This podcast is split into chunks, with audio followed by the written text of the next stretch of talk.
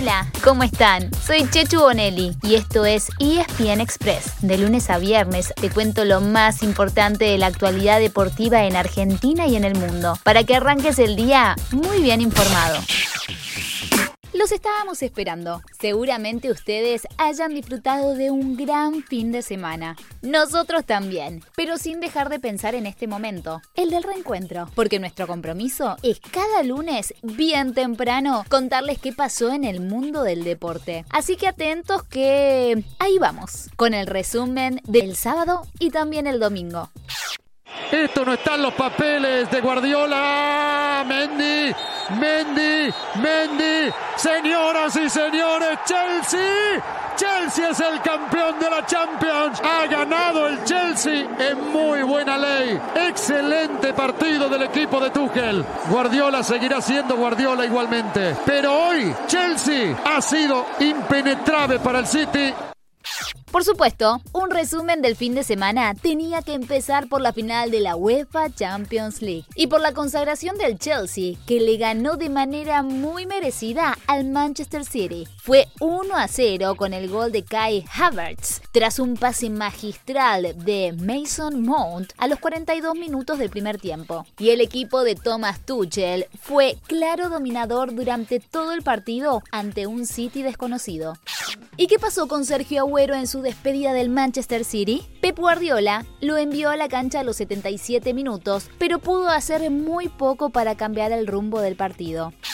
Qué imagen la de Agüero, no tiene consuelo, prometió o deseó irse con una Champions y no va a poder a priori se le espera en Barcelona para que se presente ahí antes de poner rumbo a Argentina y que se terminen de, cerrar los flecos de, un contrato que veremos qué aspecto tiene. A priori se rebaja infinitamente la ficha para, jugar junto a Leo Messi y falta eso, eh, la rúbrica, terminar de definir los detalles para pasar a ser jugador del Fútbol Club Barcelona, que tampoco está mal.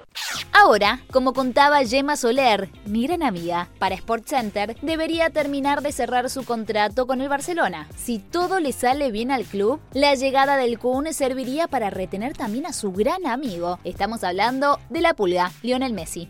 Antes, ambos tienen un doble compromiso de eliminatorias sudamericanas y también la Copa América. Copa América dijimos. Por ahora, Dejen esa frase entre signos de interrogación, ya que la Colmebol anunció en la noche del domingo que no se hará en Argentina. Como antes se había bajado Colombia, el torneo que originalmente tenía dos sedes todavía no tiene ninguna. Y a la hora de grabar este episodio, se barajan distintas alternativas. Chile, Paraguay, Estados Unidos y hasta Qatar. Colmebol todavía no anunció su decisión, pero será inminente ya que el viernes 11 de junio está pautado el partido inaugural. Pero sobre eso tenemos más detalles en nuestro episodio de esta tarde. En paralelo con el arranque de las eliminatorias, se terminará el torneo local. Por eso, cuatro planteles llegaron durante el fin de semana a San Juan, donde hoy mismo se juega las semifinales de la Copa de la Liga, ambas en el Estadio Bicentenario. A las 3 de la tarde hay clásico entre Racing, es la Academia Racing Club, y Boca. Y dale, dale dale, dale, boca, dale, La academia tiene dos bajas obligadas. Su arquero Gabriel Arias y el lateral Eugenio Mena ya están concentrados junto a la selección de Chile. Boca, en cambio, podrá contar con el colombiano Edwin Cardona, quien se unirá a su selección después del partido. Eso sí, ya no estaría disponible para una eventual final. En el segundo turno, a las 19, chocan Independiente y Colón. Y la final está programada para el viernes, también a las 7 de la tarde y en el mismo estadio. Hablemos de tenis, porque ayer domingo comenzó el segundo Gran Slam del año. La primera jornada de Roland Garros tuvo a dos argentinos en cancha, ambos en duelos sudamericanos. Juan Ignacio Londero perdió con el chileno Cristian Garín, mientras que Guido Pela dejó en el camino al colombiano Daniel Galán. También hubo una gran sorpresa. Pese a arrancar dos sets abajo, el español Pablo Andújar eliminó al austríaco Dominic Thiem, finalista de este torneo en 2018 y 2019.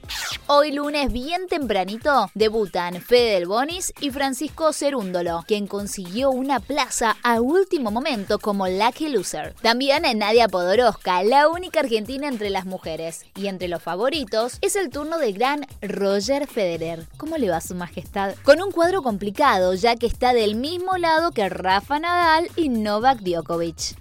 En la NBA, los Denver Nuggets de Facu Campaso cayeron el sábado en Portland ante los Trail Blazers para que la serie quede igualada 2 a 2. Ahora juegan el martes en Denver y el jueves en Portland. Y si hace falta un séptimo partido, será el sábado en la casa de los Nuggets. Nos vamos al rugby, como diría el negro Cosia. ¡Adentro! Ya que los Pumas anunciaron que Julián Montoya será el nuevo capitán, en reemplazo de Pablo Matera para los partidos internacionales de julio. Montoya surgió de Newman y actualmente juega en el Leicester Tigers, en Inglaterra.